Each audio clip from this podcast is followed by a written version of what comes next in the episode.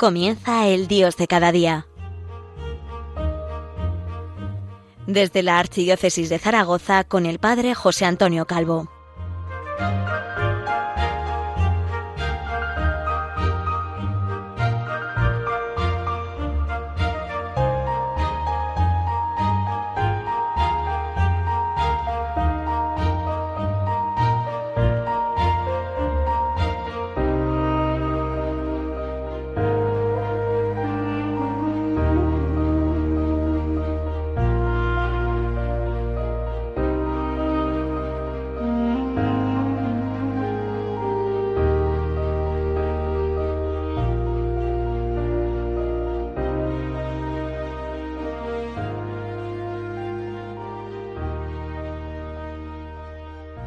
Buenos días y bienvenidos a esta nueva edición del programa El Dios de cada día.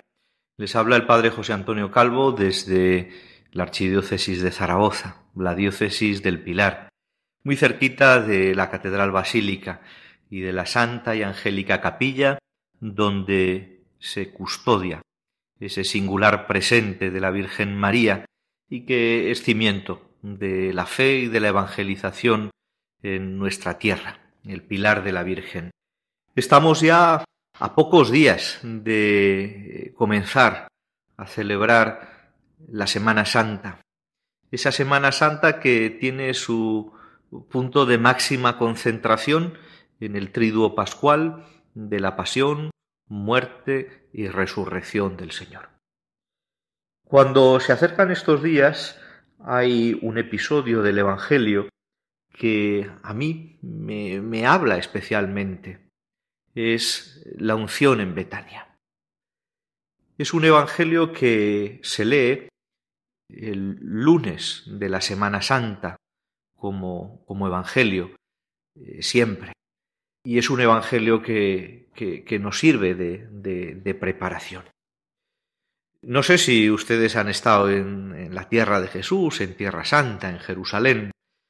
Seguro que muchos de ustedes sí, otros no. En cualquier caso, la aldea de Betania está en la falda del Monte de los Olivos, a unos tres kilómetros de Jerusalén.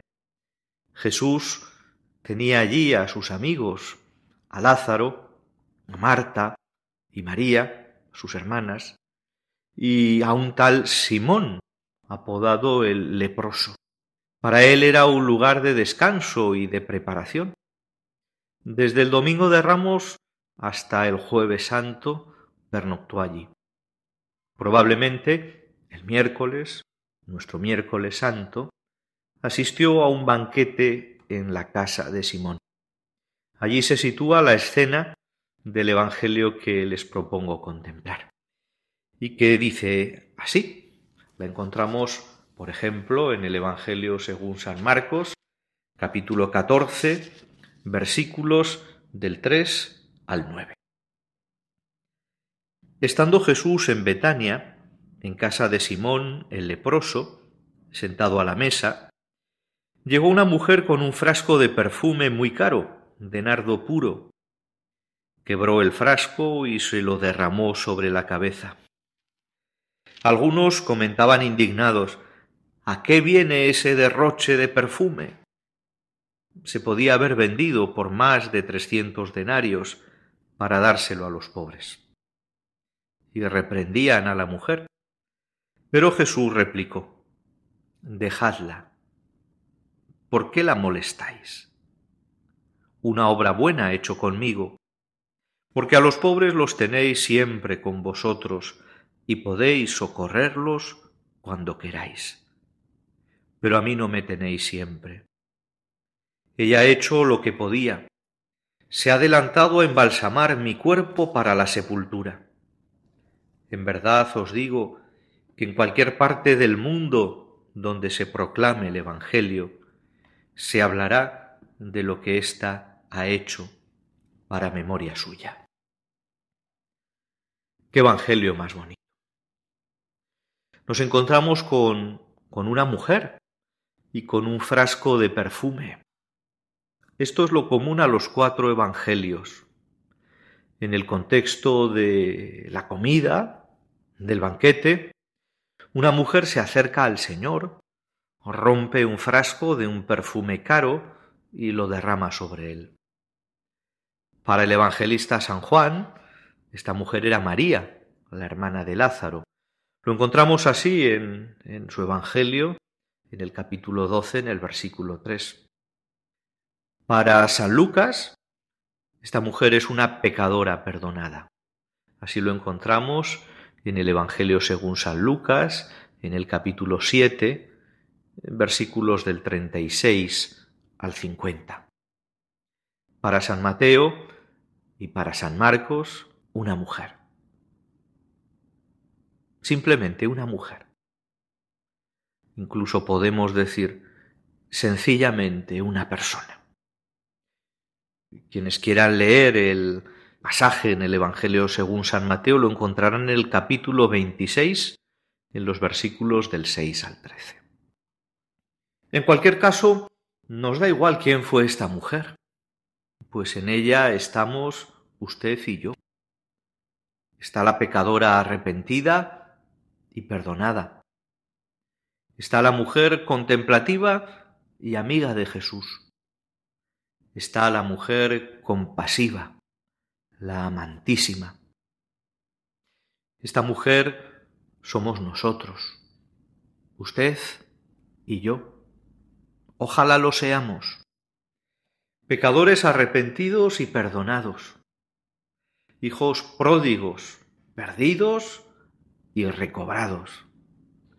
Amigos de Jesús. Amigos que rezan y contemplan. Amigos que aman, pero quieren amar más y mejor. Quieren mostrar más amor hacia Jesús. Amigos que consuelan.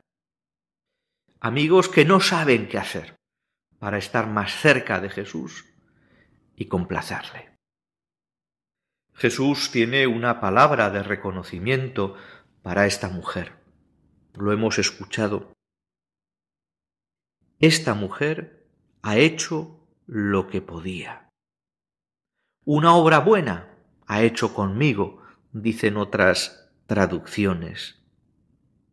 Y ante estas palabras resuena, y aquí me apoyo en los ejercicios espirituales y en la tradición ignaciana, ¿qué he hecho yo por Cristo?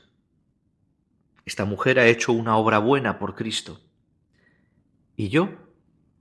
¿Qué he hecho por él? Les planteo dos ideas más que nos pueden servir de comentario inicial para este Evangelio. Para los padres de la Iglesia, quebrar el frasco de alabastro es romper el cuerpo de Jesús. Pero romper el cuerpo de Jesús es tanto como llevar a la muerte su sacratísima humanidad y, por otro lado, la fragancia del perfume que llena la casa al quebrar el frasco, eso es la manifestación de su divinidad en su muerte gloriosa. Qué pensamiento más bonito. Es verdad que nuestros pecados rompen el cuerpo inocente de Jesús. Pero en ese romperse, emerge plenamente, con todo su vigor y su gloria, la naturaleza divina del Señor. Y por eso podemos decir que mis pecados que han hecho morir a nuestro Jesús por puro amor son desde algún punto de vista dichosos porque feliz la culpa que mereció tal redentor. Oh Félix culpa. Escucharemos el próximo sábado santo en la vigilia de la Pascua de Resurrección. Feliz la culpa que mereció tal Redentor. Si tomamos el texto de San Marcos y lo enmarcamos con algunos versículos más, nos encontramos con que la idea fundamental que nos transmite es el de la preparación. Los sumos sacerdotes y los escribas preparan el complot contra Jesús Lo encontramos en ese Evangelio, en el capítulo 14 del Evangelio según San Marcos, versículos 1 y 2. Les leo. Faltaban los días, los días para la Pascua y los ácimos. Los sumos sacerdotes y los escribas andaban buscando cómo prender a Jesús y darle muerte. Pero decían, no durante las fiestas, podría amotinarse el pueblo. Pues sí, ahí están los sacerdotes y los escribas, conspirando contra Jesús. También eh, la mujer, esta mujer prepara la sepultura del cuerpo del Señor. Ella ha hecho lo que podía. Lo encontramos en el versículo 8 del capítulo 14 de San Marcos. Se ha adelantado a embalsamar mi cuerpo para la sepultura. ¿Cómo resuenan en mí eh, esas palabras de Jesús, esa enseñanza sobre el grano que cae en tierra y muere y da mucho fruto. La sepultura del Señor. Eh, ese texto lo encontramos, quieren buscarlo en el capítulo 12 del Evangelio según San Juan. Y junto a la mujer, junto a los sumos sacerdotes y los escribas, nos encontramos con Judas Iscariote, preparando la traición. Seguimos en el mismo capítulo 14, versículos 10 y 11. Judas Iscariote, les leo textualmente de la Biblia en la edición y traducción de la Conferencia Episcopal Española. Judas Iscariote, uno de los doce, fue a los sumos sacerdotes para entregárselo. ¿Qué hicieron los sumos sacerdotes? Se alegraron y le prometieron darle dinero. Y aquí viene la preparación de Judas. Él andaba buscando ocasión propicia para entregarlo. Les dejo ahora con unos momentos de silencio y música, simplemente planteándoles la pregunta. ¿Para qué me estoy preparando yo en esta Santa Cuaresma del año del Señor 2021? Estoy en la quinta semana de Cuaresma, subiendo a Jerusalén. ¿Para qué me estoy preparando? ¿Para morir y resucitar con Él? ¿O simplemente mi preparación es algo externo, algo exterior? Nos volvemos a encontrar dentro de unos minutos. Jesús me y se entregó por mí. Jesús me amó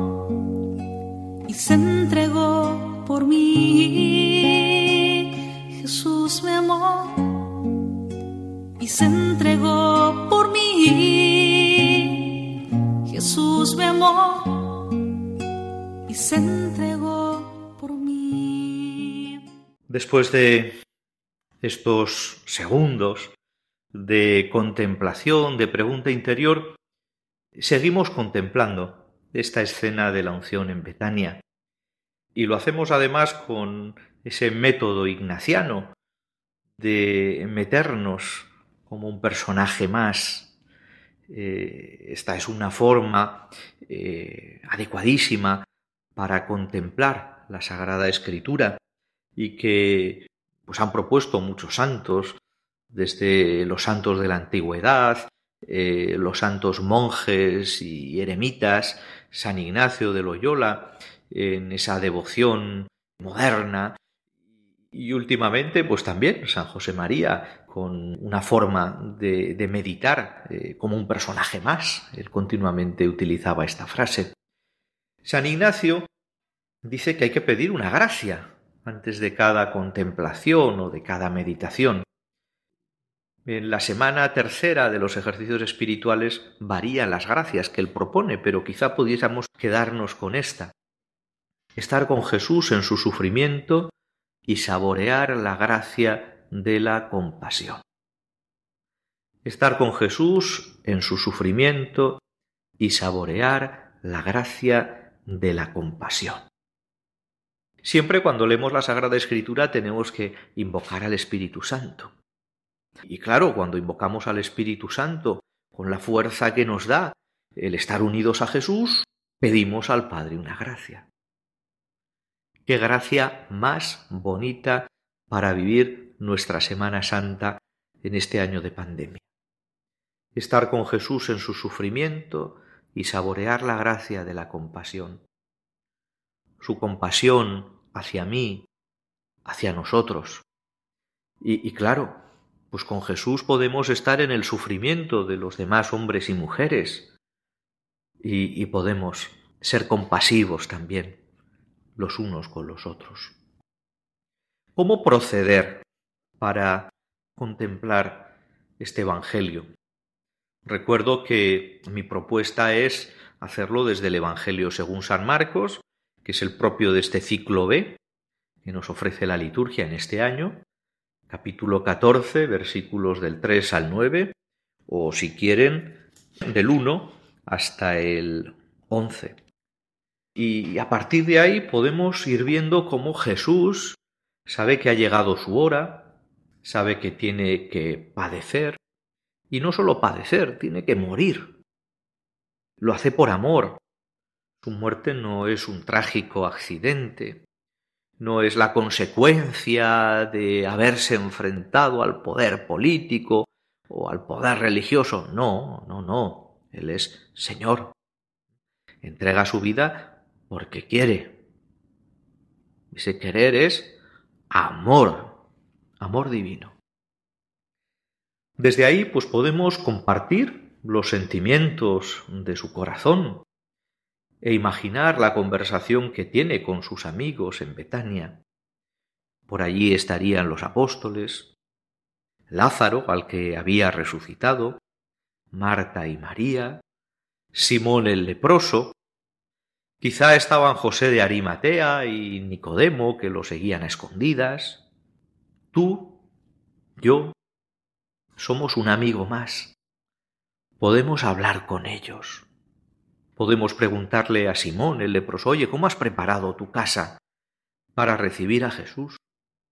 Podemos preguntarle a Pedro, oye, desde que tuvo lugar el acontecimiento de la transfiguración, estáis subiendo a Jerusalén. ¿Cómo lo estás viviendo? Parece que todos se están uniendo contra Jesús. También podemos contemplar el estupor de los presentes ante la entrada de esa mujer. Podemos imaginar cómo es el frasco de perfume, cómo lo rompe, cómo lo derrama sobre la cabeza de Jesús. Podemos incluso imaginar el olor de ese perfume de nardo puro. Y, es el momento de preguntarle a, a esta mujer, ¿por qué lo has hecho? ¿Por qué has roto este frasco y has derramado el perfume sobre la cabeza de Jesús. Porque te ha perdonado, porque lo amas y quieres amarlo más, porque tienes que pedirle algo, porque quieres consolarlo.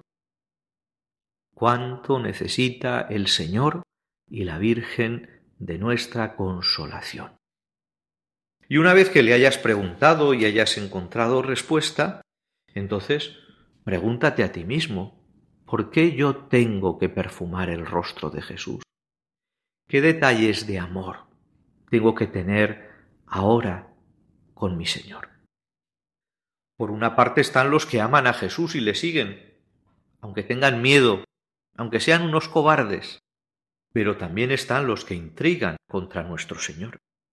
Por eso también podemos escuchar sus conversaciones, las conversaciones de todas esas personas que buscan a Jesús para acabar con Él. Podemos mirar en su interior. Podemos ver tantas intrigas contra el Señor y contra su iglesia, contra sus discípulos en este tiempo. E incluso podemos preguntarnos, Señor, ¿por qué yo también he intrigado con mi pecado contra ti y contra la Iglesia. Es el momento de que besemos ahora los pies de Jesús y de que lloremos nuestro pecado y de que nos acerquemos, si no lo hemos hecho ya, al sacramento de la penitencia, para sellar sacramentalmente nuestro arrepentimiento. Es verdad que la Virgen María no aparece en, este relato, pero ¿podemos pensar que no estaba allí? No, la Virgen estaba allí. No podía estar muy lejos. Iba siguiendo a Jesús, iba acompañando a su Hijo. Iba viendo cómo se cumplían una a una todas las profecías. Desde lo que había dicho el arcángel Gabriel en la Anunciación, a lo que había dicho el anciano Simeón, las profecías que ella había rezado y meditado en su casa de Nazaret tanto tiempo. María no estaba muy lejos. Puedes hablar con ella, iniciar, como diría San Ignacio, un coloquio con ella y pedirle que te deje acompañarla durante toda la pasión, muerte y sepultura de su Hijo, de nuestro hermano, de nuestro Señor, de nuestro Jesús. Claro, y no te olvides, no te olvides de esta pregunta que es muy importante. ¿Y dónde estaba yo? Porque, claro, no solo es imaginación. La pasión, muerte y sepultura de nuestro Señor y su resurrección tiene que ver conmigo. Me estaba salvando a mí de mis pecados. Puedes concluir rezando con Santa Teresa de Jesús esos versos tan entrañables. Nada te turbe, nada te espante, todo se pasa, Dios no se muda, la paciencia todo lo alcanza. Quien a Dios tiene nada le falta, solo Dios basta. Quien a Dios tiene nada le falta, porque todo lo tiene, y no duda en romper hasta lo más valioso que tiene. Esta mujer lo gastó todo en ese frasco de alabastro con el más rico y oloroso de los perfumes de nardo puro. Yo también tengo que entregarlo todo. Como respuesta, aquel que me amó hasta el extremo, aquel que me amó y se entregó por mí. Les dejo les dejo al mismo tiempo que les encomiendo ante el pilar de Nuestra Señora, de nuestra Madre. Les deseo que, que mueran con Jesús, morir con Jesús para vivir con Él. Les deseo que sufran con Jesús para resucitar con Él. Les deseo que en esta Semana Santa del año del Señor 2021 puedan experimentar todo el amor del Padre que recibe la ofrenda del Hijo en el Espíritu Santo. Feliz y santa Semana Santa. Feliz Pascua de Resurrección.